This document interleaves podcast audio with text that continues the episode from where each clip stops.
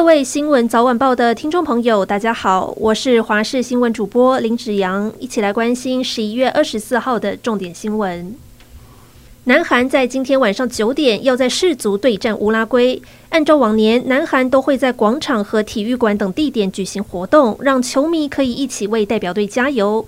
不过，受到梨泰院踩踏事故的影响，政府不敢大意，要求相关单位做好准备，杜绝事故发生。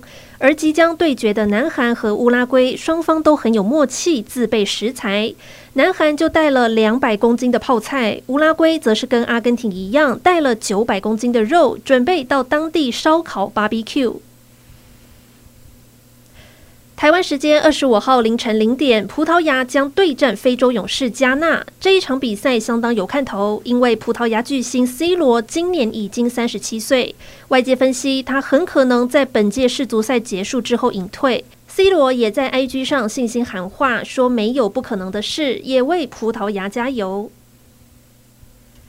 世足夺冠大热门巴西队即将要在台湾时间二十五号凌晨三点迎战塞尔维亚队。已经拿过五次世界杯冠军的巴西队很期待抱回第六座大力神杯。尽管森巴军团拥有黄金阵容，但世足近日不断爆冷门。在阿根廷、德国接连输掉比赛之后，现在恐怕谁也不能掉以轻心。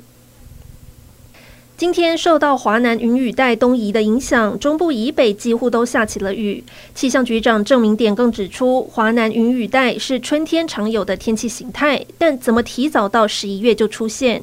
专家指出，这是因为反圣婴的影响才会出现华南云雨带，但不代表今年就是暖冬，还要继续观察。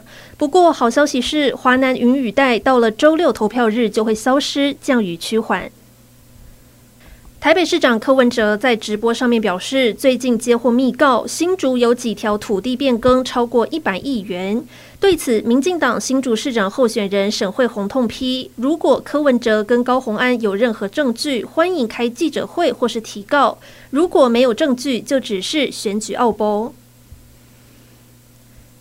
民众党新竹市长候选人高虹安日前被网络名人四叉猫爆出办公室发生性平事件。女性办公室主管与前办公室人员对话音档曝光，四叉猫今天再拿出新的录音档，声称是高虹安和前办公室人员的对话，疑似是性平事件的后续。高虹安表示不想再听到奇怪的传闻，还说我只能警告你，我不要再听到这些事情。